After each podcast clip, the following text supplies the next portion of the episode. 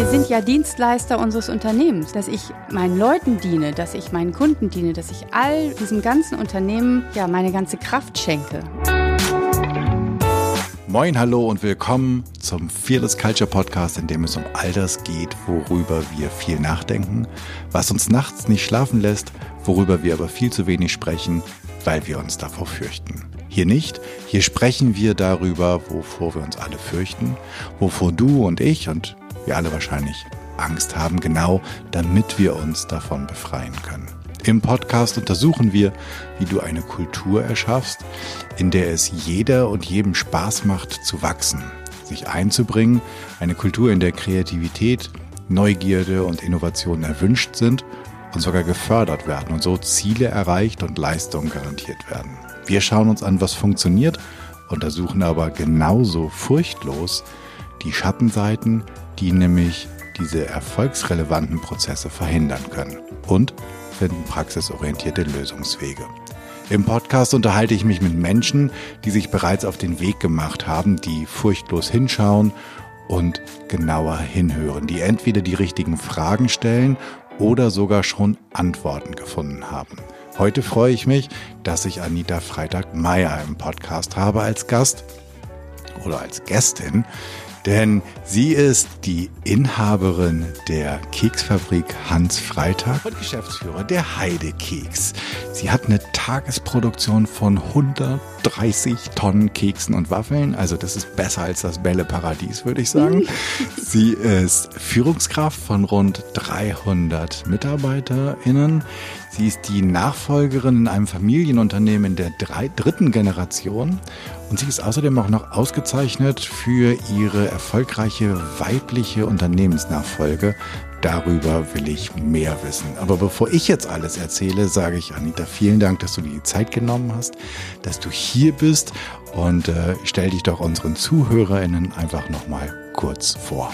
Ja, ganz herzlichen Dank, lieber Jan, dass ich hier sein darf. Ich höre deinen Podcast sehr, sehr gerne. Umso mehr freue ich mich, dass ich heute selber Teil dessen sein darf. Und ähm, du hast mich schon sehr schön vorgestellt. Das passte soweit alles. Ähm, ja, Anita Freitag-Meyer, ich bin 51, Mutter von zwei äh, Kindern. Mein Sohn ist bald 25, meine Tochter 24. Ich bin ich hatte Silberhochzeit in diesem Jahr. Herzlichen Glückwunsch nachträglich. Glauben, ja. Also äh, sehr lange schon glücklich verheiratet. Ähm, ja, und ähm, Inhaberin zweier Keksfabriken mittlerweile. Das ist wirklich, es war ein Meilenstein meines beruflichen Lebens im letzten Jahr. Genau ein Jahr jährt sich das jetzt, dass ich nicht nur mein, äh, ja, mein Stammhaus, will ich es mal nennen, dass ich in der dritten Generation von meinem Vater geerbt habe, sondern dass ich selber auch noch einen großen Schritt gegangen bin und ähm, einen Standort eines meines größten Wettbewerbers übernommen habe, ähm, ja, der mir bis dahin im Markt immer sehr viel Kopfzerbrechen bereitet hat und der aber nun hat und der aber nun mit ja unter unter meiner Führung ist und das ist für mich ein großer Meilenstein in meiner Karriere. Sag mal, ich beginne den Podcast ja gerne mit der Frage nach der Fearless Culture, also der Kultur oder einem Klima ohne Furcht. Kennst du das? Hast du eine Fantasie davon? Hast du es erlebt? Pflegst du das? Ähm, Versuchst du es?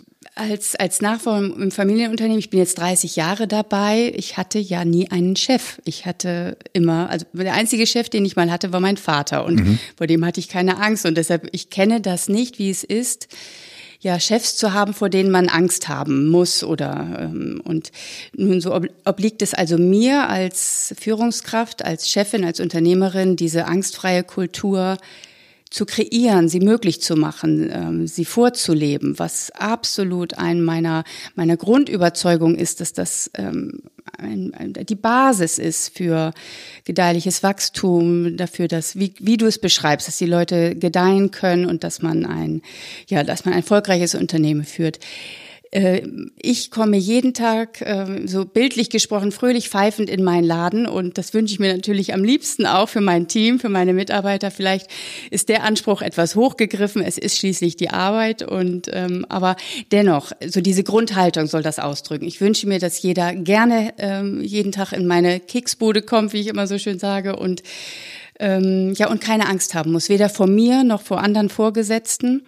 Ich merke aber, dass das nicht immer selbstverständlich ist. Ich bin gerade mit ähm, weiten Teilen meiner Belegschaft in ja wirklichen Change-Prozessen. Ich investiere sehr viel Zeit, meine persönliche Zeit, aber auch in externe Unterstützung, weil wir äh, mehr eine bessere Kommunikation im Unternehmen etablieren wollen. Ich äh, habe eine Mitarbeiterbefragung durchführen lassen und da war ein ganz großer Punkt, mehr Wertschätzung, bessere Kommunikation, besserer Informationsfluss, keine Angst vor Restriktionen, wenn man die Wahrheit sagt oder unangenehme Dinge anspricht.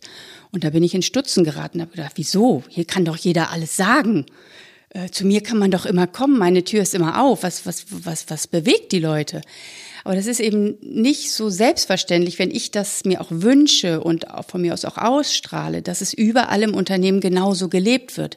Und da fühle ich jetzt gerade sehr, sehr rein. Ich, äh, ja, und ich lerne mein Team gerade auf ganz neue Art und Weise kennen und das tut mir sehr gut, aber meinen Mitarbeiterinnen und Mitarbeitern auch.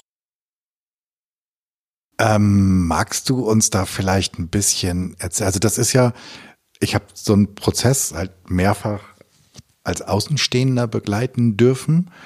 Ähm, und der Augenblick, wenn Inhaber, Führungskräfte, Geschäftsführer mitkriegen, dass es, dass die Realität nicht so ist, wie sie sich immer wünschen. Und sie irgendwie das Gefühl haben, verstehen. Ne? So das, was du mhm. gerade gesagt hast, mhm, verstehe ich mhm. einfach nicht. Die Tür ist doch, ne? jeder kann du, reinkommen. Was habt ihr denn? Genau. Sag's mir doch. Genau. Äh, Warum ja. sagst du es denn nicht? so, ich reiß doch niemanden im Kopf ab. Habe ich noch nie gemacht, mache ich nicht. Ähm, wie wir da rangegangen sind. Ja, genau. Wie, wie bist du rangegangen und was ist für dich, was wie bist du dann auch auf die Leute zugegangen? Also hast du auch, ein, also kannst du vielleicht ein Learning mit uns teilen? Ja, also ich habe äh, angefangen, ähm, das ganze Projekt heißt Cookie 2020. Ähm, angefangen habe ich ähm, Ende 2018 mit einer Mitarbeiterbefragung. Anonym konnten Mitarbeiter einen Fragebogen beantworten. Mir ging es da auch ganz bewusst, also ich trenne immer so ein bisschen, wenn ich von meinen Mitarbeitern spreche, zwischen den gewerblichen Mitarbeitern, das sind etwa 320 in, dem, im, äh, in der Fabrik und dann nochmal so 40 in der Verwaltung, im Management, Anführungsstrichen. Und da ging es mir ganz gezielt um äh, die gewerblichen Mitarbeiter an den Maschinen, an den Öfen, weil ich zu denen, weil es da schwerer ist, dass ich da immer diesen persönlichen Draht haben kann. Also habe ich da jemanden beauftragt, der ein, äh, der diese Fragebögen Aktion gemacht hat. Ich war dann ganz happy. Wir haben über alles abgeschnitten mit einer Schulnote von 2,3. Das fand ich ganz okay. Mhm. Und habe gesagt, doch, dennoch ähm, gibt es Verbesserungspotenzial, weil es waren da offene Fragen oder eine Frage, wo man offen antworten konnte. Und da haben auch ähm, viele diese Möglichkeit wahrgenommen und haben dann uns gespiegelt. Ja, alles super hier, aber ähm, ich habe, wie gesagt, wie ich es eben schon sagte, Angst, meinem Vorgesetzten was zu sagen, dann äh, kriege ich das zu spüren. Und da haben wir eben reingehört und da haben wir gesagt, so wie wie wie wie kriegen wir das jetzt gedreht? Und dann habe ich eine sogenannte Cookie-Runde ins Leben gerufen und habe einmal im Monat Vertreter aus allen Abteilungen. Bei uns teilt sich das so auf. Da gibt's das Lager, da gibt's das Qualitätsmanagement, die Jugend- und Auszubildendenvertretung, die Keksbäckerei, die Waffelbäckerei und so weiter. Also aus jedem Bereich einen Vertreter, den durfte die ähm, Abteilung sich selber wählen. Und die kam dann bei mir an den Tisch. Wir waren eine, da eine große Runde, der externe Berater, ich und diese Cookie-Vertreter waren wir immer so 14 Leute. Und jeder hat den Auftrag aus seiner Abteilung mitgebracht, sag das mal der Chefin, bring das mal an den Tisch, bring das vor, was uns bewegt. Da haben wir uns so im ersten halben Jahr wirklich an Dingen des täglichen Lebens abgearbeitet. Ähm, Maschine XY braucht eine neue Leiter, wir wollen eine Dachluke in der Elektrowerkstatt haben, wer streut eigentlich morgens um vier den Parkplatz, wenn es gefroren hat, solche Dinge, wo ich sage, okay, hm, dass Sie mir das jetzt sagen wollen, dafür müsste es doch eigentlich Stellen im Unternehmen geben, wo man das ähm, anbringen kann. Ja, genau. Ähm, gut, dessen habe ich mich aber angenommen, haben wir alles geklärt, als so diese Daily äh, Issues da geklärt waren. Ähm, da habe ich gesagt, so jetzt lass uns aber mal ein bisschen tiefer gehen. Das, was ihr mir eigentlich sagen wolltet, war doch bessere Kommunikation, angstfreies Arbeiten und so weiter. Wie können wir denn das klären? Wie können wir da besser mhm. werden? Und ähm, das ist nicht einfach in diesen großen Runden, weil was interessiert den Lagermitarbeiter, was eine Ver äh, Mitarbeiterin in der Verpackung für Sorgen mit ihrer Schichtleiterin hat. Und so haben wir diese Cookie-Runde nochmal äh, enger aufgedröselt und führen diese Gespräche jetzt abteilungsweise. Und damit haben wir jetzt auch gerade begonnen. Gerade heute hatte ich eine Cookie-Runde mit den Technikern. Wir haben Schlosser und Elektriker bei uns im Haus. So, und die haben mir dann wieder ihre Sorgen benannt. Und so allmählich kommen wir der Sache immer mehr zum Kern, eben was auch diese vielleicht Diskrepanzen in dem Thema Wertschätzung auf Augenhöhe und so weiter und so fort angehen. Und die Leute lernen, dass ich das wirklich ernst meine. Ich mache das nicht nur ein, zweimal, dreimal so, und um zu hören, dass alles schön ist, sondern mhm. ich will auch das hören, was eben nicht schön ist. Und ich habe gar nicht mal so viele Schmerzen dabei, wenn da unangenehme Dinge hochkommen, sondern andere Leute im Team, die auch schon lange da sind, die vielleicht auch noch ein bisschen vom alten Schlag teilweise sind, so naja, ähm, ich weise ja. das jetzt an und dann hat, hat das zu funktionieren. Ich muss mich hier nicht mit jedem Einzelnen auseinandersetzen. Und das ist für mich total schwer, das wirklich auch in jede, in jeden Kopf der Führungskräfte reinzubringen, dass ich das wichtig finde, dass ich das nicht anders haben will in meinem Laden. Das ist, genau, du, weil die Herausforderung ist dann ja, du, erhör, du, du hörst jetzt quasi von, ich nenne ihn jetzt einfach mal von Peter und Petra. Genau. Ähm, die Herausforderung, die sie im Team haben mit ihrer Chefin Claudia oder Claudio. Mhm, mhm, so, und jetzt ist ja deine Aufgabe, du darfst danach ja, also wahrscheinlich ich haben. Ich kann da nicht hingehen und sagen, der, der, also das nee, ist, nee, das, das nicht, ja aber wahrscheinlich wissen Claudia und Claudio schon, dass ähm, da jetzt irgendwo mal für Sie ein Einzelgespräch an ist und dann kriegen Sie Im so ein paar. Im besten Fall sprechen wir alle zusammen. Das wünsche ich mir immer, dass dann auch die Führungskraft schon dann mit dabei ist, dass wir, wenn wir lernen wollen, offen zu kommunizieren, dann sollte es auch nicht so sein, ich heule mich bei der Chefin aus, aber sag's bloß nicht dann wieder der und der. Also das soll ja eben weg. Der Flurfunk, dieses ähm, stille Postprinzip, das will ich nicht mehr haben. Ich möchte, dass wir Dinge direkt und sofort ansprechen ähm, dass wir auch lernen, dass es eben, dass man das auch wertschätzend machen kann. Das ist ähm, ja eine Voraussetzung ist. Zeigst du denen, wie das Wertschätzen geht? Ja, Kritik ich glaube ja. Ich glaube, ich glaube, das beherrsche ich. Also, glaube ich wirklich, weil ja? mir ist okay. das so wichtig. Also das ist äh, dieses Wort Wertschätzung. Das ist, ähm, das können meine Leute schon nicht mehr hören, weil ich das so ja penetriere ist, nein, weil ich das wirklich so wichtig finde. Ich sage mal, ich kann mich in einem schönen Kostüm auf eine Messe stellen und meine Kekse verkaufen. Aber wenn das in der Firma nicht klappt, wenn meine Leute das Zeug im wahrsten Sinne des Wortes nicht gebacken kriegen, dann ist, bin ich nix, dann kann ich nix und dann ist das, taucht mein ganzes Modell nicht, sondern es muss wirklich, ja, von A bis Z bis nach unten, bis zu demjenigen, der nachher die Verpackung zum Müllcontainer bringt. Das ist wichtig und, ähm, ja, ich hoffe einfach, dass ich äh, das ausstrahle, dass ich das selber vorlebe und dieses Angstfreie dadurch ähm, möglich mache. Mhm. Hast du, bekommst du auch Feedback dann von, ich habe sie eben Claudio und Claudia genannt, also von den Führungskräften, von der mittleren Führungsebene, wie die das finden, ja, dass jetzt. Das ist nicht immer nur alles toll. Also das ist schon, die müssen ja mit den, den verordne ich, mhm. dass sie wachsen müssen. Und ähm, das weiß ich auch, aber auch mit denen spreche ich genauso. Ähm, eingehend, genau. Ich versuche ihnen das äh, klar zu machen, dass das für uns alle wichtig ist, dass auch ihr Leben danach leichter ist, wenn ja, wenn es klappt, weil jeder, der sich mitgenommen fühlt, macht, macht seine Arbeit ja viel lieber, viel selbstverständlicher, nimmt dem einen auch was ab und, und also das ist ja ein, ein Ineinandergreifen. Und ähm, ja, ich, ich will damit nicht sagen, dass ich der totale Teamplayer bin, dass ich nicht chefig bin. Bin ich auch. Ähm, die Leute sagen, nennen mich auch Chefin. Äh, auf, als ich meinen zweiten Betrieb übernommen habe, kriegte ich bei der Schlüsselübergabe von meiner neuen Werkleiterin einen Schlüsselbund, kann ich dir nachher zeigen, da steht drauf, Chefin drauf gestickt, weil sie, ich habe gehört, man nennt sie in Pferden Chefin. Da habe ich gesagt, ja, ist so und finde ich auch schön. Ich bin gerne Chefin und auch das, auch die Attribute, die damit einhergehen, zu sagen, ja, ich, ich entscheide das jetzt, ich gehe voran.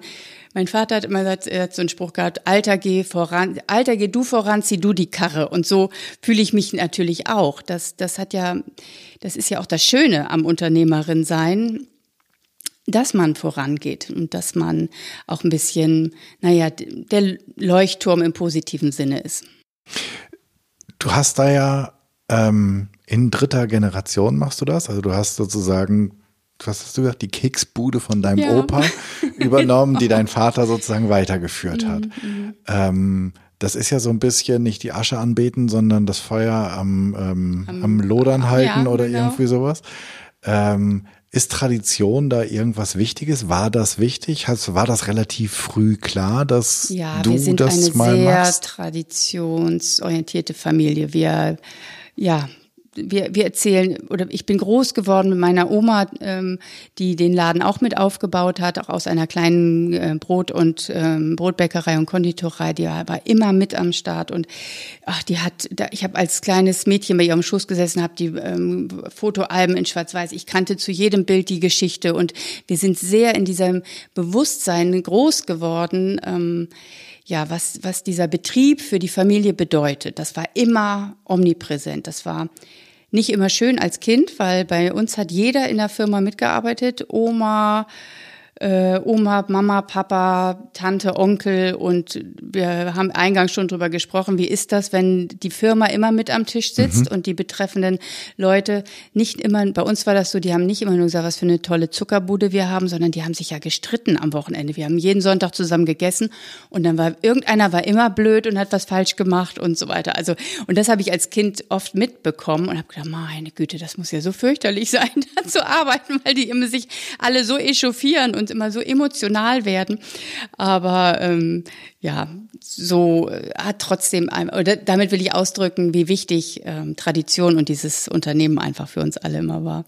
Dein Vater, das hast du ähm, mir, mir im Vorgespräch erzählt, ist ja sehr vorbildlich gewesen, was die Unternehmensübergabe angeht. Der hat einfach irgendwann gesagt, okay, mit 60 oder irgendwie sowas. Ja, war noch nicht mal. Also ich, ja. ich, ich gehe hier, hier ist, mach mal oder, oder so mhm, ähnlich. Mhm. Ähm, also das, das ist ja, man, man, kann, man hört ja häufig genau vom Gegenteil, von den Alten, die dann halt nicht loslassen, nicht loslassen. können, mhm. die jeden Tag irgendwie, weil sie nichts Besseres zu tun haben, noch irgendwie in die Firma fahren. Das ist bei dir irgendwie nicht gewesen. Da hast du Glück gehabt. Was ist, aber war, war es ganz klar, dass du die Einzige bist, die, die, die den, den Laden irgendwann mhm. schmeißt? Oder? Das ist immer so ein bisschen ein Wunderpunkt, ähm, auch bei uns. Ich habe zwei Schwestern noch und ja, ich bin diejenige gewesen von uns dreien, die mein Vater sich äh, an die Seite genommen hat und in die er all seine Zeit und Energie gesteckt hat. Das ist das war jetzt mein Glück, so kann ich es einfach sagen. Und es hat auch sehr gut gepasst zwischen uns. Wir haben uns wahnsinnig ergänzt. Was der eine angefangen hat zu denken, hat der andere ausgesprochen. Also das war wirklich eine Symbiose zwischen uns. Was ich, äh, bis ich in die Firma eintrat mit 20, kannte ich meinen Vater gar nicht. Der ist 100.000 Kilometer im Jahr Auto gefahren. Der war nur bei Kunden und bei Kunden, bei Lieferanten. Der hat alles gemacht bei uns im Unternehmen. Den habe ich gar nicht. Meine, unsere Mutter hat uns großgezogen mhm. und er war nur am Wochenende für uns da. Und ähm, ja, und also ich habe diese Chance bekommen. Meine Schwestern haben diese Chance aber in der im gleichen Maße äh, gar nicht offeriert bekommen. Deshalb ist es mein großes Glück. Und ähm, ja, nun ich habe zwei Kinder. Ich ähm, habe aus dieser Familiengeschichte gelernt, dass man auch da, auch da ist Kommunikation der Schlüssel zu einer gelungenen Unternehmensübergabe, weil das werde ich anders machen, das weiß ich als mein Vater. Ähm, man, man muss offen darüber sprechen, was man auch erwartet von Nachfolgern. Das hat er mit mir immer getan. Ich werde das auch mit meinen Kindern tun, denn ich habe das große Glück. Beide haben mir signalisiert, sie wollen die vierte Generation bei uns angehen. Sie haben, haben Spaß da, da dran und ähm, ja, das macht mich sehr stolz und glücklich. Mein Sohn hat schon angefangen bei uns im, äh, in diesem Jahr. Meine Tochter folgt in Kürze. Ja, ähm, ich war 20, mein Vater war 44, als ich in den Betrieb kam. Da denkt ja kein Mann in den besten Jahren an loslassen, abgeben, aufhören. Dennoch, das, das einzige Ziel, er hat mich an die Seite gesagt, das einzige, was wir beide jetzt hier anfangen, ist, wir steuern auf die Übergabe zu. Auch wenn das noch viele Jahre dauern wird, alles andere ist mir egal. Ich will nur, dass dieses Unternehmen sauber in deine Hände übergeben wird und dass du so viel lernen kannst, wie ich dir nur mitgeben kann, damit du reüssierst. Das ist, das war sein größter, sein größter Ansporn für unsere Zusammenarbeit. Ja, und äh, du hast das vorhin gesagt, ich habe einen Preis dafür bekommen, ja tatsächlich, mhm. äh, von der Zeitschrift Emotion, das war schon im Jahr 2013. ähm, für erfolgreiche weibliche Unternehmensnachfolge. Ähm, da habe ich übrigens auch Christina Tröger kennengelernt, die ja neulich auch unsere CEO-Präsidentin ja. vom Club Europäische Unternehmerin, die neulich bei dir im Podcast war. Und ähm, sie hat damals die Laudatio auf diesen Preis gehalten und so haben wir uns kennengelernt. Und ähm, ja, weiblich, äh, erfolgreiche Was? weibliche Unternehmensnachfolge. Das, ähm, ja. Was macht weibliche Unternehmensnachfolge aus?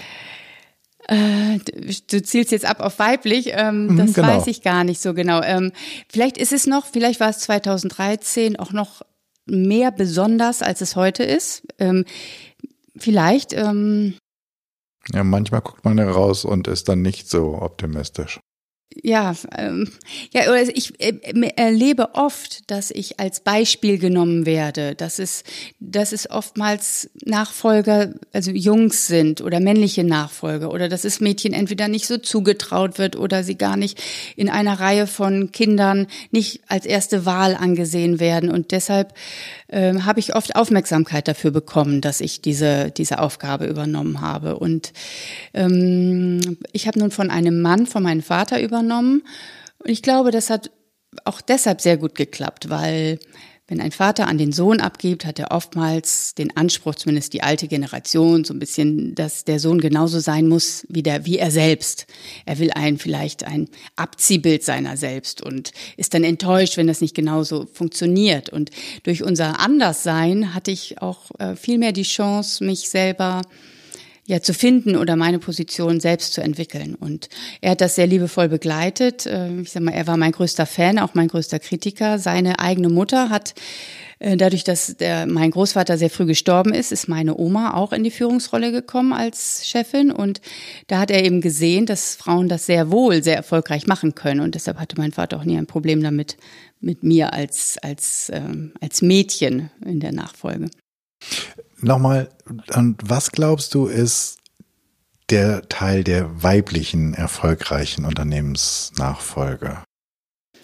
Äh, auf die weibliche Nachfolge weiß ich vielleicht so gar nicht, aber weibliches Unternehmertum, vielleicht kann ich darauf ab, ja. äh, abzielen. Ähm, es ist sehr interessant. Ich war lange die einzige Frau bei uns in Führung. Ich habe jetzt ähm, oder auch meine Mutter war immer im Unternehmen. Meine Mutter war die ähm, war nie Gesellschafterin bei uns, aber immer ein sehr sehr wichtiger Part des Familienunternehmens, weil sie immer einen engen Draht hatte zu den, zu den Mitarbeitern auch und immer so ein bisschen das Herz des Unternehmens war. Vielleicht ähm, die Blütejahre meiner Vorgänger waren so die 70er, 80er, 90er und da herrschte oft auch das Bild des alten, nach alter Gutsherrenart, hat mein Vater auch schon regiert. Der hat auch mal am Tisch gehauen und der hat auch mal gesagt, dem gehört in den Hintern getreten, wenn der nicht spurt und solche Geschichten. Also es war noch so mehr dieser naja, dieser Tenor. Und meine Mutter hat das dann immer geglättet. Die hat dann immer die Wogen so ein bisschen wieder ins Menschliche gezogen. Und ich glaube, ähm, ich vereine das heute beides so in einer Person. Ich brauche nicht den Wogenglätter, aber ich, das kann ich selber, aber ich kann auch mal hart sein, ich kann auch sehr straight sein und äh, vielleicht auch mal kurz im Ton und so. Das, aber ich kann das auch wieder einholen. Und ich glaube, dieses ähm, empathisch und straight gleichzeitig zu sein, ähm, das ist vielen Frauen gegeben. Mhm. Wenn du jetzt sagst, du wirst gerne als Beispiel angezogen und du siehst auch heute noch, dass es häufig dann die Jungs sind, die da in die nächste Reihe geschoben werden.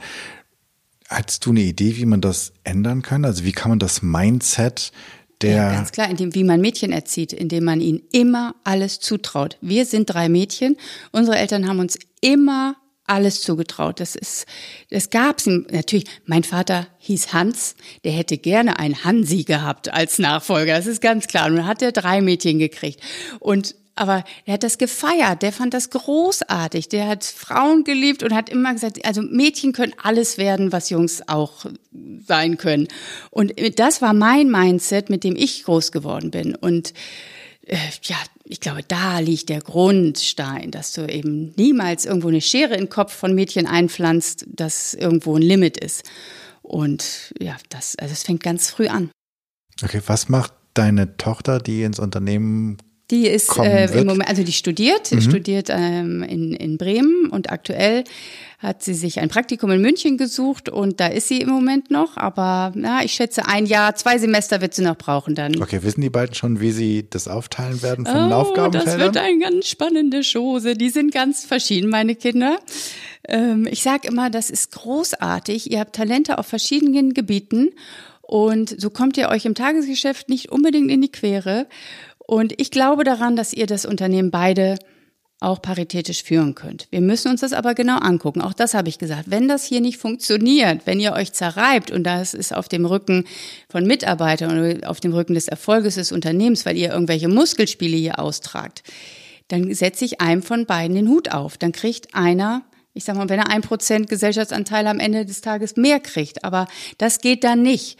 Es ist ein Unternehmen ist keine Spielwiese für naja, Egos, ne? Für zu starke Egos. Das, das sollten wir mal unterstreichen hier. Das gibt so einen akustischen Unterstreicher. Das könnten sich wahrscheinlich viele mal anhören. Ja, das ist wichtig. Das, äh, nicht, wir sind ja Dienstleister unseres Unternehmens. Wir nicht, wir sind nicht nur Profiteure unseres Unternehmens, sondern wir dienen an, mein, auch da, ich zitiere meine Altväter, äh, mein Opa hat immer gesagt, fair dienen kommt von dienen. Und das habe ich so eingehämmert in meiner DNA dass ich meinen Leuten diene, dass ich meinen Kunden diene, dass ich all diesem ganzen Unternehmen ja meine ganze Kraft schenke. Und wenn es am Ende gut geht und ich da ein schönes Leben von habe, dann ist doch wunderbar, dann, dann passt es.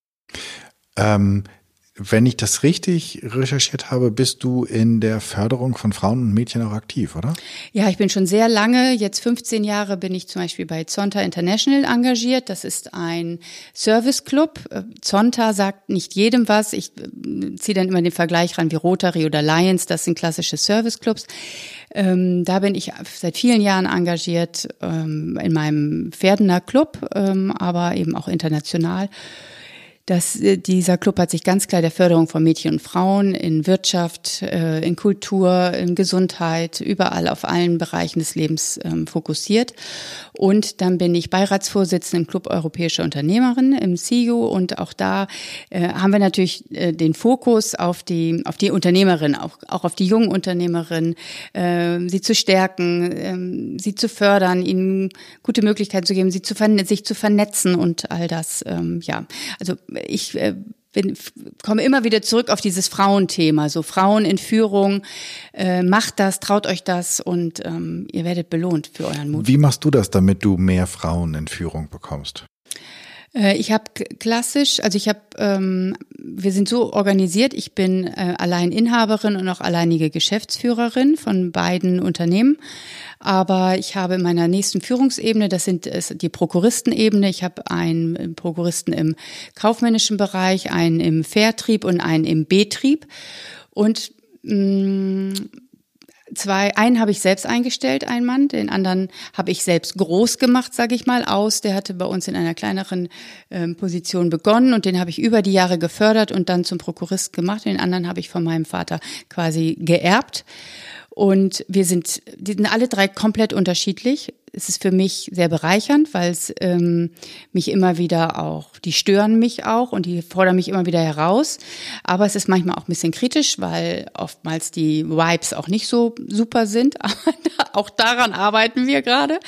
Ähm, aber jetzt habe ich gerade eine ganz tolle Erfahrung gemacht. Das muss ich wirklich erzählen, weil ähm, ich habe das zweite Werk Heidekeks übernommen und da habe ich eine weibliche Werkleiterin. Erstmal, das ist etwas Besonderes. Ähm, dort sind 180 Mitarbeiter im Betrieb. Und ähm, weibliche Werkleiterin findest du nicht sehr häufig. Es ist ein Industriebetrieb, das ist ein klassischer Männerjob. Und sie ist so großartig, sie macht das so toll und die arbeitet so super mit mir zusammen und ich kann mich so verlassen und ich bin einfach begeistert von dieser weiblichen Führungskraft. Und jetzt ähm, geht einer meiner Prokuristen in Rente und ich habe mir so innig eine Frau als Nachfolgerin gewünscht, weil ich einfach mehr, mehr, ja, mehr weibliche Denke in meiner Führungsetage haben möchte. Und ganz toll war, mein Sohn hat gesagt, Mama, ich will das auch. Wir wollen, wir wollen eine Frau auf dieser Position. Und ähm, ja, dann haben wir beide sie ausgesucht und sie ist jetzt schon bei uns und auch das geht sich sehr, sehr gut an. Und ich bin wirklich happy, dass es jetzt weiblicher wird bei uns. Das heißt, wenn das dann vier sind insgesamt mit der Werkleiterin, dann seid ihr jetzt ja paritätisch aufgestellt. Ja, könnte man so sagen. Okay, cool. Und wie läuft das im gewerblichen Bereich? Da sind das dann aber, wenn es um die, ist das noch, also ich habe im Studium in, ähm, in Autofabriken gearbeitet. Das war echt mhm. fieseste, mhm. körperlich sau mhm. anstrengende Arbeit. Über ein paar andere Jobs habe ich jetzt immer mal wieder ähm, Einblick in die Automobilindustrie. Das sieht heute so ein bisschen aus wie Couchsurfen, was die Jungs da machen. Nee, auf ihren bei uns ist das schon, das ist schon das harte ist, das Arbeit. Arbeit. Das ist schon so. Also das ist taktgetrieben, das ist, das sind, äh, das sind Maschinen, ähm, Öfen, die laufen, die laufen. Und am Ende kullern die Kekse runter. 130 Tonnen in Pferden, hast du gesagt. Das, mhm. äh, das ist eine ganze Menge. Und ich habe keine Ahnung, kannst du das, kannst du irgendwie das mal in LKW oder so machen? Äh, in Stück sage ich das gerne, weil da, dann weiß man, wie viel mal ein Mensch am Tag einen Keks in den Mund steckt. Das sind so etwa 12 Millionen einzelne Kekse am Tag im Werk Pferden. In, in Schneverding kommen noch mal die Hälfte dazu, also kommen noch mal so 6 Millionen Stück dazu. Wow. Ja, du, du guckst so, ne? Ja. Ja. ja, das ist so. Und äh, ja, die wollen bewegt werden. Nicht? Äh, natürlich sind wir hochgradig maschinell ausgerüstet und das ist ein Industriebetrieb. Aber das ist eben nicht wie in einer gläsernen Fabrik, wo nur irgendwas so supervisormäßig ähm, überwacht werden muss. Nee, da wird schon hart angepackt. Und, ähm, und wir haben sehr viele Frauen auch bei uns und das ist belastend. Das ist ohne Frage schwere Arbeit. Okay, also da ist der Frauenanteil auch was so die unteren Führungsebenen äh, angeht, ja, dann also wahrscheinlich die, die Frauen an den Verpackungsmaschinen, das oder die Mitarbeiterinnen an den Verpackungsmaschinen, die sind meist weiblich und äh, die Bäcker sind sind meist Männer, aber auch da haben wir Auszubildende zur Lebensmitteltechnikerin, also auch da haben wir weibliche Nachwuchskräfte. Gibt es da Programme, die das fördern? Ich denke gerade so an diese MINT-Programme, wo es darum geht, oh, nee, Mint Frauen in Technik zu geben. So, nee, genau, aber gibt es da so irgendwas sehr. sozusagen Frauen im Handwerk oder gibt es da irgendwelche Förderprogramme? Äh, bei uns ist der Ausbildungsberuf ist Fachkraft für Süßwarentechnik Technik. Ähm, also ja, das ist schon anspruchsvoll insofern, dass es auch nicht nur darum geht, in einem Industriebetrieb Anlagenführer zu sein, sondern eben auch die Materie zu beherrschen, die Süßware. Äh, wie funktioniert Schokolade? Wie wird sie richtig temperiert? Was ist also einfach mit unseren Rohstoffen, mit unseren Massen vernünftig umzugehen? Das, das ist schon eine Fachausbildung, ganz klar. Und jetzt führst du, wir waren, haben da, so sind wir eingestiegen, bevor wir zur Nachfolge kamen. Jetzt führst du diese Leute. Da gibt es ja wahrscheinlich einen großen Unterschied auch in der, oder gibt es den überhaupt? Das, also ich gehe jetzt, hm. setze jetzt hier wieder irgendwas voraus, toller Quatsch. Ähm, gibt es einen großen Unterschied und worin liegt der? Ob du die ähm, Riege der, der der gewerblichen und der Führungskräfte und der sozusagen kaufmännisch oder, oder Verwaltungsangestellten führst. Ja, gibt's schon. Also das, den gibt's schon den Unterschied. Das ist natürlich, ähm, ähm, ja, bloß wie, wie beschreibe ich das? Ähm, ich bin gerne mache ich mache ich vieles selbst, aber ich weiß, dass ich das das geht natürlich nicht und äh, meine Organisation äh, ich brauche die alle und ich habe die ganzen einzelnen Abteilungen und ich äh, habe immer mehr gelernt. Früher habe ich gedacht, mein Job liegt darin, ein Daily Business zu haben bis ich vor ein paar Jahren mal, da ist mir wirklich ein Groschen gefallen, da habe ich gedacht, nee, das ist gar nicht, du musst nicht, weiß nicht, früher habe ich Verpackungsmittel, habe ich bestellt oder habe ich hochgerechnet, brauche ich jetzt eine Million Tüten von Mozartstäbchen und von Schokowaffeln, wie lange reichen die und muss da ein neues, neuer grüner Punkt drauf und solche Geschichten.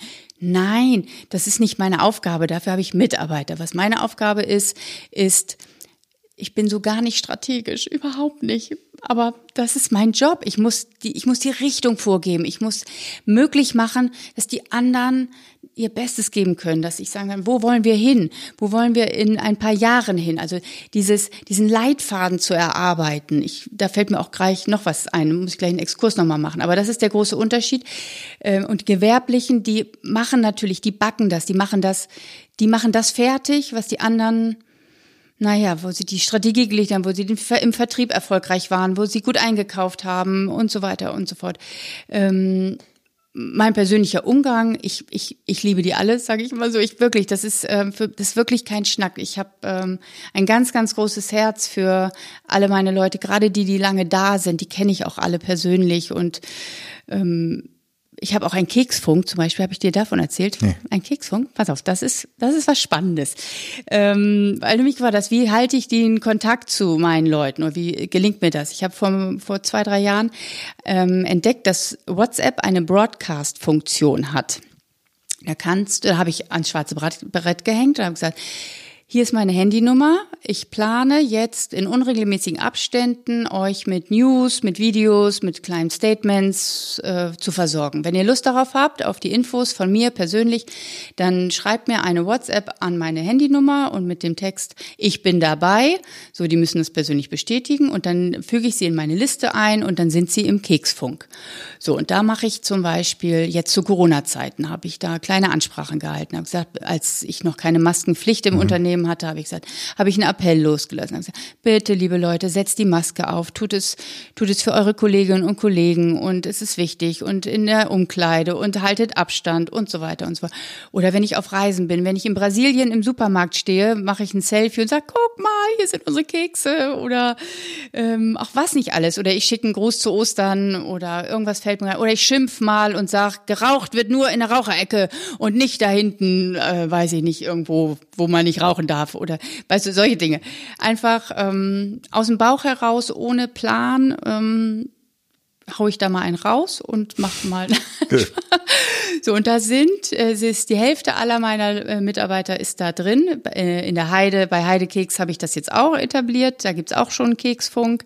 Dann habe ich auch eine Chefin in Sprechstunde, die ist ähm, unregelmäßig, ähm, gehe ich dann in die Produktion in so einen kleinen Raum und sag, kündige das an und sag, weiß ich, nächsten Dienstag bin ich für die Frühschicht von 10 bis 11 in dem Raum. Ihr könnt mich treffen. Ihr müsst euch nicht anmelden. Kommt einfach vorbei, drückt euch der Schuh. Was wollt ihr mir was erzählen? Och, und das geht dann von bis. Da will nur einer sagen, ja, ich werde übrigens nächsten Monat an der Hüfte operiert. Ich wollte schon ankündigen, ich falle dann ein bisschen aus oder auch keine Ahnung, an, an Beutelmaschine 5, da zieht's immer und so können sie da nicht mal was machen. Also ganz unterschiedliche Belange. Und das meine ich mit so, ich möchte eine nahbare Chefin sein und das biete ich auf diesem Wege an. Und das ist ähm, ja eben nicht so einfach, die größere Anzahl Leute zu erreichen, als jetzt im Büro. Da gehe ich mal eine Tür weiter, da bin ich schneller, näher dran immer. Mhm.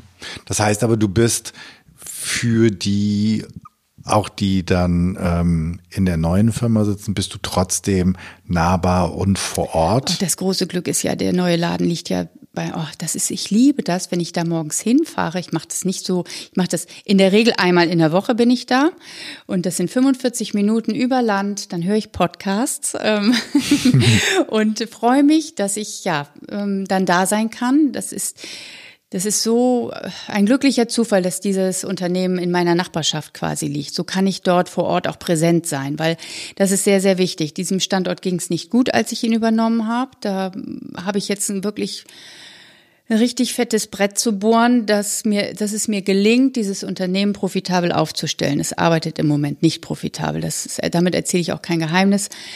Das wissen auch alle Leute im Betrieb. Ähm, wir müssen uns richtig am Riemen reißen und ich muss auch viel mit meinen Kunden verhandeln, dass wir dass wir das Ding gewuppt kriegen. Aber dafür bin ich angetreten, das äh, will ich schaffen, das habe ich allen versprochen. Äh, ja, das ist, ähm, das berührt mich immer noch so, weil das ist wirklich eine, das ist, das ist nicht einfach. Aber wir reden ja hier auch über Mut mhm. und über Furchtlosigkeit und das ist wirklich, ähm, ja, diesen Mut muss ich mir zugestehen. Das, äh, den habe ich gefasst, da habe ich mein Herz gefasst und ich glaube, dass es für auch mein Stammhaus wichtig ist, dass ich das jetzt mache, weil ähm, diese beiden Unternehmen machen exakt die gleichen Produkte, sehr, sehr, sehr ähnlich. Deshalb wow. waren wir auch so starke Wettbewerber am Markt bis dato. Und jetzt ähm, macht es, es machte einfach Sinn, dass ich das, diesen Schritt gehe und die, in die Verantwortung da gehe. Der Standort war von Schließung bedroht und ähm, so habe ich jetzt den Mitarbeitern dort eine Perspektive gegeben, die natürlich total mit großen Augen auf mich schauen und ähm, ja, hoffen, dass ich das Ding äh, schaukeln. Ne? Wie, wie machst du das, wenn wir gerade bei deinem äh, Keksfunk waren und wie, wie nimmst du die irgendwie regelmäßig mit? Also ähm ja, also ich bin auch, äh, wir haben in beiden Unternehmen auch einen Betriebsrat, mit denen bin ich äh, viel im Austausch. Natürlich ähm, Betriebsrat und, und Unternehmensführung, das ist ja, also ich habe den Anspruch, dass wir in friedlicher Koexistenz im Grunde auch in eine Richtung gucken und das Beste für uns alle wollen. Dennoch gibt es ständig Konflikte. Das ist normal. Das liegt in der Natur der Sache, dass natürlich der Betriebsrat für die Belange der Mitarbeiter der Belegschaft ähm, kämpft und ähm, immer was noch mehr rausholen will. Und deshalb sind wir sehr eng im Dialog, aber auch das ist sehr wertschätzend. Das funktioniert alles sehr gut. Und ähm, ja, ansonsten versuche ich, so oft ich kann, im Betrieb rumzulaufen, rumzugehen, zu gucken, ähm, ja, mich präsent zu machen. Das gelingt mir nicht so oft. Gerade heute hatte ich die eben besagte Cookie-Runde und da haben die Techniker gesagt, wir wünschen uns, dass sie mehr im Betrieb präsent sind. Das ist ja schön, da kann man sich ja drüber freuen. Ne? Normal wünscht man sich den Chef von hinten zu sehen. und das hat mir das wieder vor Augen geführt, dass ähm, ich muss mehr im, ich muss mehr in den Betrieb gehen. Das ist ganz wichtig. Meine Mitarbeiter wünschen sich das. Und manchmal jetzt gerade durch die dazu gekommenen Aufgaben durch Heidekeks oh, komme ich da manchmal so an mein persönliches Limit, das zu schaffen. Ähm, du hast gerade, das fand ich ganz spannend, du hast gerade den Betriebsrat erwähnt. Theoretisch müssten doch, also weil du vorhin so von der Unternehmerin und äh, verdienen heißt sozusagen auch, ne? Das dienen, verdienen, verdienen kommt von, von dienen. Von dienen sozusagen mhm. und auch den Leuten dienen. Deswegen ist es wirklich so, dass ein Betriebsrat, also natürlich gibt es die, aber eigentlich muss das beides in, also wenn ein Betriebsrat in eine andere Richtung geht, dann hat doch einer von beiden nicht so ganz verstanden, ja, worum es geht, oder? Die gehen nicht unbedingt in die andere Richtung, aber ähm, sie wünschen sich Verbesserung. Also ich sag mal, sei es ein Tag Urlaub mehr oder wir wollen Oh, was kann es alles geben? Ich war jetzt auch mit, mit der Anerkennung eines Tarifvertrages äh, konfrontiert, den es bei uns in Pferden gab es noch keinen Tarifvertrag. Ich habe das ich habe jetzt aber im neuen Standort einen geerbt quasi. Da gab es dann Diskrepanzen, warum wird der eine Standort so gehandelt und der andere anders. Das mussten wir angleichen, da mussten wir Konsens finden. Das kann ich auch alles verstehen. Und ja, da äh, springt natürlich der Betriebsrat in die Bresche für seine, für die Kolleginnen und Kollegen. Und das muss ich aber auch, weil mir hat mal neulich jemand gesagt, Personal oder Mitarbeiter sind kein Kostenfaktor oder sind keine Kosten. Und da habe ich ein bisschen gestutzt und habe gesagt, das ist ja so auch nicht richtig. Natürlich, er wollte mir damit sagen, Mitarbeiter sind Menschen und äh, keine und keine Kosten. Kein, aber er wollte das im übertragenen Sinne aber bezahlen und jeder möchte jeden Monat von mir seinen Gehalt und seinen Lohn haben und das sind der sehr wohl Kosten und die ich natürlich als äh, ja, die ich auch beobachten muss, die ich natürlich im Griff halten muss und ich wünsche mir immer alles, dass ich alles äh, wie aus einem Füllhorn ausschütten kann, aber wir leben in sehr taffen Zeiten. Äh, meine Produkte sind am Markt, äh, sind im Discount-Bereich angesiedelt. Wir machen sehr, sehr viele Handelsmarken. Wenn wir von diesen großen Tonnagen sprechen, dann findet man meine Ware in jedem Supermarkt, in jedem Discounter, aber du siehst es oft nicht, dass es aus meinem Haus kommt, weil dann die Marken der, der großen Lebensmittelhändler draufstehen. Und ähm, das sind sehr preisumkämpfte Produkte. Da reden wir über die vierte Stelle hinterm Komma, wenn ich, wenn ich zu einem Aldi, zu einem Lidl, zu einem Rewe oder Edeka fahre. Ne, das ist richtig, ähm, ja, sehr richtig enge Margen. Für den Handel, aber für uns auch. Und deshalb ist Großzügigkeit, ähm, ja, kann ich, kann ich leben, aber kann ich nicht immer bezahlen. Und da kämpfen wir manchmal. Das ist so. Also das, was ich gerne erzähle dazu ist, also meine persönliche Erfahrung, dass in der Zeit, ich habe ja angefangen als Angestellter, als Festangestellter, äh, als Lohnabhängiger und in der Zeit wusste ich ein paar Mal ziemlich genau, wie es besser ging, als meine Chefs wussten. Das gibt es bei mir mit Sicherheit auch. Genau, und als ich dann irgendwann mein eigener Chef wurde, habe ich irgendwann, glaube ich, mal so eine Runde im Wald gedreht und habe mich bei jedem Einzelnen so ein bisschen innerlich entschuldigt, weil ich dachte, alter Schwede, was hatte ich mir gedacht, wie einfach die Welt ist. Und was habe ja. ich gewusst? Pustekuchen, nix habe ich gewusst. Aber dafür hast du natürlich auch als Angestellter gar nicht die Perspektive, um das sehen zu können. Ähm, und selbst es wenn gibt solche und solche, wirklich. Ich hatte auch, ich hatte gerade diese Woche, vorgestern, wieder so ein tolles Erlebnis. Da habe ich ähm, die, mit, äh, die Chefinnen-Sprechstunde gehabt bei Heidekeks. Und da kam ein langjähriger Mitarbeiter mit einem Blumenstrauß zu mir gesagt, ich möchte mich einfach mal bedanken. Es wird so viel gemeckert in dieser Zeit und überhaupt. Und ich möchte mich bedanken. Er ist nach langer, schwerer Krankheit zurückgekommen und hat gesagt, dass ich, dass Sie hier in die Bresche gesprungen sind und ich meinen Job noch habe. Dafür möchte ich einfach mal Danke sagen. Oh Gott, da hätte ich heulen können. Das war, hat mich so berührt. Ich. Ich. ja, und das, der war aufgeregt, als er mir das gesagt hat und er war, er hat sich wirklich ein Herz genommen, der hat, hat den Mut zusammengenommen, um das zu machen. Wir kannten uns gar nicht. Ich, ich kenne viele Mitarbeiter da noch gar nicht persönlich. Äh, und das fand ich großartig. Das sind so Highlights in meinem Leben, wo ich sage, siehst du, dafür lohnt sich das. Und manche versuchen dann schon, sich auch mal in meine Schuhe zu stellen. Aber ganz ehrlich, auch nicht, nicht, das kann ich nicht voraussetzen, das darf ich auch nicht erwarten, das brauche ich auch nicht. Das, ähm, ich versuche meinen Job so gut es geht zu machen und wenn da auch unangenehme Entscheidungen fallen, auch jetzt, ich muss äh, ein paar, paar Leute gehen lassen, weil unsere Umsätze, ja, wir haben leichtes Umsatzminus und da muss ich gucken, dass ich mein Team auch den Absätzen anpasse. Und das heißt auch mal, dass Zeitverträge auslaufen.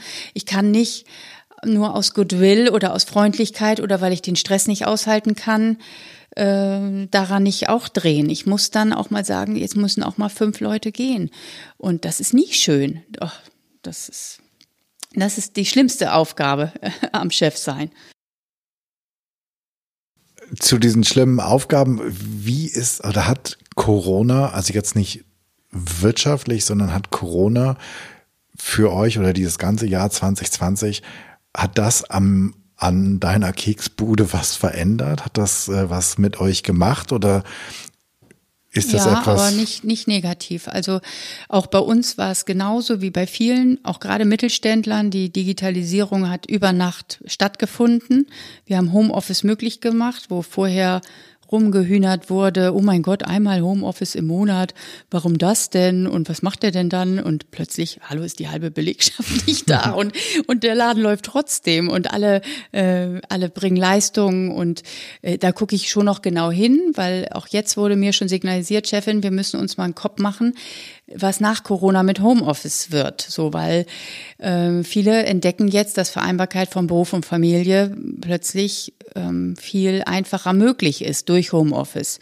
Und ich bin sehr gewillt, dem offen zu begegnen und das auch dauerhaft möglich zu machen.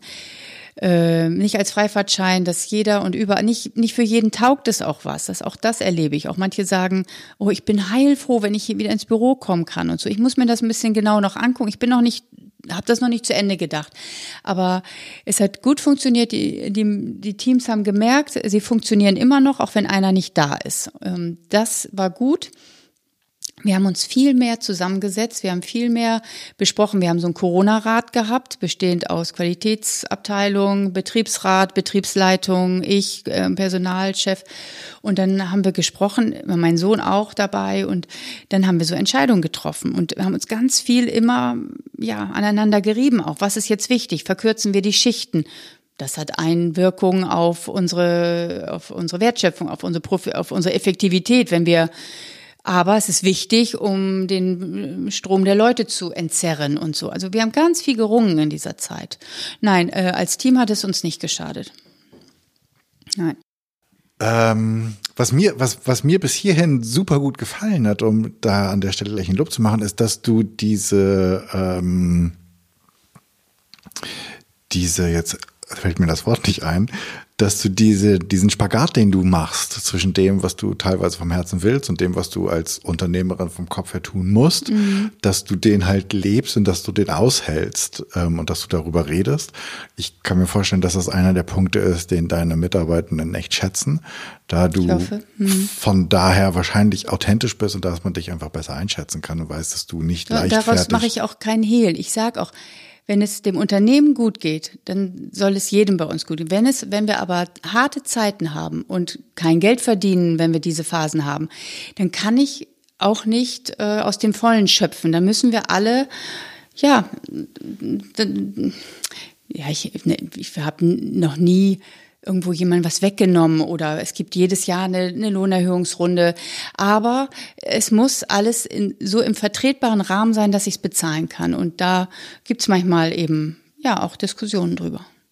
Ganz man, klar. Aber das ist, das ist meine Pflicht. Genau. Das ist meine Pflicht. Nur weil ich es nicht aushalten kann, äh, etwas zuzugestehen, weil ich den Stress nicht aushalten kann, das, dann bin ich an der falschen Stelle. Ganz klar. Mhm. Ich ende das Ganze ja immer gerne mit drei Abschlussfragen. Die erste Frage ist, wenn ich ein, wenn ich 100 Leute einlade und dich bitte vor ihnen zu sprechen, Worüber würdest du sprechen und wen soll ich für dich einladen? Mhm. Ich habe ja mit der Frage gerechnet und habe im ersten Moment spontan gesagt, ich würde junge Frauen oder junge Leute gerne einladen, denen ich, denen ich sagen möchte, zurufen möchte, zieht es in Betracht, unternehmerisch tätig zu sein, zu gründen, aber auch gerade diese vielen Mittelständler, die wir in Deutschland haben, die keinen Nachfolger haben, die händeringend jemanden suchen oder auch sei es in der, sei es als Familienunternehmer, aber oder auch extern, zieht es in Betracht, Verantwortung zu übernehmen. Es ist so beglückend. Es ist einfach, ja, es ist toll. Und dann habe ich gedacht, nee, was ist eigentlich noch viel wichtiger? Ich möchte, ich möchte meine Erfahrung ähm, den, den Senioren eher, also Senioren, ja, also äh, oder denjenigen, die dann abgeben sollen, den möchte ich lieber äh, ähm, zurufen und sagen, macht euch rechtzeitig einen Plan. Ich habe es zum Beispiel so gemacht, das sage ich auch jedem im Unternehmen, in der Familie. Mein Mann und ich haben, als ich 50 wurde, haben wir reflektiert, haben gesagt, so wie, was ist die Perspektive? Als klar war, dass unsere Kinder ins Unternehmen wollen. Mein Mann und ich haben nie zusammen gearbeitet, aber natürlich sind diese elementaren Dinge, äh, die teilen wir alle oder und ähm, da haben wir Konsens und da haben wir gesagt, was ist die Perspektive? Die, wie können die, wie kann die nächste Generation erfolgreich einsteigen und wie können wir uns erfolgreich zurückziehen? Weil das ist ja das, wovon ich vorhin erzählt habe. Ich habe ja nur die großartige Chance gehabt, mich entwickeln zu dürfen, weil mein Vater rechtzeitig, der hat seinen Stuhl geräumt. Der hat irgendwann gesagt, so, du bist jetzt Mitte 30, jetzt gehen wir zum Notar und jetzt wirst du Hauptgesellschafterin und ähm, ich gehe jetzt. Habe ich gesagt, Papa, du musst doch nicht gehen, du kannst doch noch bleiben, es ist doch schön. Nein, vom von 40 Jahre Unternehmertum in der ersten Reihe vom Macher par excellence zum Frühstücksdirektor hat er gesagt, mit mir nicht. Und das war sein Plan. Und ich habe auch einen Plan. Und ich sage auch jedem bei mir, mit 60 bin ich weg. Das sind noch neun Jahre. Ich habe das mit 50 verkündet. Und das ist doch eine super Perspektive für alle, weil sie wissen, Außer ich werde mir selbst untreu, aber das glaube ich nicht, weil ich weiß auch was anderes mit, mit mir und meinem Leben anzufangen, außer Keksbude. Aber so ist es für alle verlässlich. Meine Kinder sind dann auch Mitte 30. Ich, äh, die sind nicht mehr grün hinter den Ohren. Die haben die Möglichkeit, mit mir zusammen Erfahrung zu sammeln. Ich bin ihre Rückfallebene. Ich kann ihnen helfen in allen äh, Lebenslagen, was die Firma angeht. Und äh, dann, dann sind sie dran. Und ja, ich bin dann noch jung genug, noch ganz viel andere schöne Dinge zu machen. Das finde ich cool. Also das würde ich, jetzt habe ich so viel darüber geredet, über diese Frage, aber das würde ich ähm, Leuten sagen wollen, die ein Unternehmen abgeben müssen. Lasst rechtzeitig los, macht euch einen Plan, macht eine Strategie, weil es ist ja euer Lebenswerk. Ihr wollt es doch nicht nachher untergehen sehen, weil ihr nicht rechtzeitig in der Lage wart, das zu überdenken, wie ihr nachher, ja, in die nächste, das ich in die nächste Hand geht. Ich glaube, dass das äh, so ungemein wichtig ist, dass sich diese Menschen einen Plan für danach machen. Halt mein Vater hatte keinen, ich sage das ganz ehrlich, der hat das mir zur Liebe alles gemacht, aber für den gab's nur das Unternehmen. Und das also der hat gar keinen Plan für danach. Nein, der gehabt. hatte, nein, der hatte ja ein bisschen, der war gerne an der Ostsee und der hatte so am Wochenende. Aber was machst du an einem Dienstagmorgen, wenn du 58 bist und nicht Tennis spielst und nicht zum Golfen gehst? Also das ist wichtig. Mach dir einen Plan. Genau. Was, was, be, was beschäftigt dich? Was interessiert dich? Was möchtest du machen? Ähm, mein Vater hat das persönlich nicht sehr gut getan, wirklich diesen Stuhl so konsequent zu räumen. Er hat es aber doch durchgezogen, mir zur Liebe. Und deshalb sage ich so, es ist so wichtig, nicht immer nur, guck nicht nur auf die, deine Zahlen, sondern guck auf dein Leben. Was ist, was ist, interessiert dich? Was willst du nebenbei noch aufbauen? Und, ja. ja, vor allen Dingen, du hast doch, also mit der Erfahrung hast du ja auch Schätze zu verschenken und zu geben. Also du musst Total. es ja nicht mal verschenken, du kannst es ja sogar verkaufen. Ja. Ähm, aber nutz das doch und ähm, bereichere andere mit dem, anstatt dass du dich bis zum Ende quälst ja. und dann halt nicht mal mit den Tennisschläger ein ganzes, ein ganzes Match überhalten kannst. Ja. Okay, ähm, das ist definitiv ein Thema, was auf eine Bühne gehört. Da wäre ich ähm, ganz bestimmt für. Hast du einen Tipp für uns, welches Buch, welchen Film, welchen Podcast, was auch immer wir lesen, hören oder sehen sollten? Oh ja, Podcast höre ich ja sehr, sehr viele, aber ich äh, möchte, also mir kommt ähm, ein Buch in den Kopf, was ich gerne mal erwähnen möchte. Das ist nicht neu, das ist sogar schon, ich glaube, oh, vor 15 Jahren habe ich es vielleicht sogar schon gelesen. Es ist von Reinhard K. Sprenger. Ähm, der ist bekannt als auch äh, Management-Autor und äh, schon sehr lange im Geschäft. Und er hat ein Buch geschrieben, ich habe fast alle gelesen von ihm, aber eins hat mich sehr beeindruckt. Das heißt, die Entscheidung liegt bei dir. Der, das hat immer noch einen hohen Wert für mich, die zu begriffen zu haben. Als ich das damals las, ist das ist wirklich ist mir wie wie Schuppen von den Augen gefallen. Er sagt darin, du bist nie Opfer der Umstände. Du kannst von jetzt auf gleich sagen, ich mache das nicht mehr. Ich gehe, ich könnte morgen sagen, ich gehe in die Keksbude nicht mehr hin, wenn ich keine Lust mehr. Das hat einen Preis. Das kannst du machen. Niemand zwingt mich dahin zu gehen, aber es hat einen Preis. Ich enttäusche Leute, ich weiß ich, dann sind wir führungslos, das hat Konsequenzen. Ich kann morgen auf die Bahamas auswandern, aber es hat Konsequenzen. Was sagt mein Mann dazu? Weiß ich nicht. Wann ist meine Mama alleine und so weiter und so fort. Aber sag nie, ich muss. Du musst nicht. Du bist frei. Aber alles hat einen Preis. Und das finde ich so, das hat, das, das hat mir was gegeben, zu begreifen, dass niemand mich zwingt, sondern dass ich wirklich, man sagt so schön, der Schöpfer meiner Wirklichkeit bin. Definitiv. Das ist, ähm, ich mag das total. Die Kehrseite dieser Freiheit ist halt die Verantwortung, die du hast, ja. die damit kommt. Und wenn die, Aber wenn du die wählst, wenn du die wirklich aus vollem Herzen wählst, dann ist die so beglückend. Also Verantwortung, äh, Verlässlichkeit, dieses, dieses, du kannst auf mich zählen. Ähm, und das, mich befriedigt das total. Und wenn andere dadurch auch, ja, etwas von mir bekommen, das finde ich total super. Ich schön. was könnten denn oder was sollten vielleicht deiner Meinung nach diejenigen, die diesen Podcast jetzt hören, diese Episode, haben ja, äh, wenn sie ajour sind, wenn sie noch ein paar nachhören müssen, natürlich nicht, aber Gesetz im Fall, sie hören die immer pünktlich, haben sie jetzt eine Woche lang Zeit. Was sollen sie denn in dieser Woche mal ausprobieren? Was, womit würdest du sie eine Woche lang ins Rennen schicken? Äh, um 5 Uhr aufzustehen, sich ganz gezielt den Wecker zu stellen ich habe das, im Moment bin ich ein bisschen faul, gebe ich ehrlich zu, aber ich habe in diesem Sommer, im Sommer fällt es einem immer leichter, mhm. weil es dann, weil es dann schon hell ist, weil der, weil der Tag äh, so frisch beginnt. Und ich habe das in diesem Sommer sehr, sehr, sehr häufig gemacht. Wirklich schon, ich bin um fünf Uhr aufgestanden, habe mir in Ruhe meinen ersten Kaffee gemacht, mir meine Gummistiefel angezogen, bin mit meinen Hunden über die Wiesen gelaufen. Und das war, habe ich auch wieder Podcast gehört, aber das war so meine Stunde, diese frühe Stunde und auch jetzt, ähm, auch im Winter dann kann man andere Dinge machen. Man kann schon mal etwas lesen, was du immer, wozu du nicht kommst im Laufe des Tages, wozu du abends zu müde bist. Also die erste frühe Stunde wirklich so für sich zu nehmen, finde ich sehr, sehr wertvoll. Und wenn ich mir auch den Wecker nicht stelle, wenn ich dann zufällig so früh wach werde, dann denke ich mir, oh, du müsstest das jeden Tag tun, weil es ist eigentlich ein Geschenk. Das ist jetzt echt fies. Anita wusste am Anfang nicht so genau, was sie als Challenge machen sollte. Und dass sie jetzt mit so einer 5 Uhr Challenge um die Ecke kommt, ist ja wohl echt ein bisschen ja, gemein. Aber ähm, das stimmt. Äh, das Hast du das schon mal gemacht? Ich habe das, ich hab das eine ganze Zeit lang mal gemacht. Ähm, ich bin mal zu so einem Netzwerkfrühstück eine Zeit lang gegangen, oh, ja. so, so einem Unternehmerfrühstück. Das begann auch immer sehr früh. Und da habe ich halt festgestellt, irgendwie ist das total cool, wenn ich ja. vor allen anderen ja. auf bin. Wenn du durch die Straßen läufst, da genau. ist noch jemand und so. Und ein alter Schulfreund von mir, der, bei dem habe ich mal übernachtet und dann kam ich irgendwie morgens in die Küche und das war schon relativ früh und dann saß er da schon und sagte, ich mache das jeden Morgen. Dann schläft noch alles, dann kann ich meine E-Mails beantworten, meine ganzen Mitarbeitenden, ja. die pennen noch und in dieser Stunde schaffe ich, was ich teilweise am Tag in drei, vier Stunden nicht schaffen kann. So. Das ist das großartig, ist so. deswegen es ist wirklich toll. Ja. Ob du liest, ob du rausgehst ja. ähm, oder ob du einfach die E-Mails abarbeitest oder ihren Text schreibst, den du lange oder einen Brief schreibst, den du lange genau. schreiben wolltest. Genau. Diese erste Stunde ist wirklich wirklich Gold, wenn man es schafft, rauszukommen.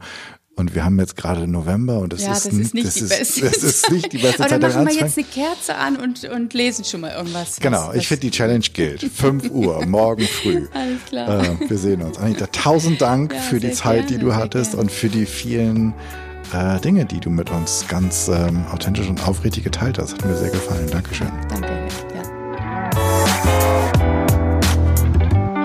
Das war's danke dir fürs Zuhören. Ich hoffe, es hat dir gefallen und es hat dich vielleicht inspiriert von der Authentizität, mit der Anita führt und äh, Unternehmerin ist.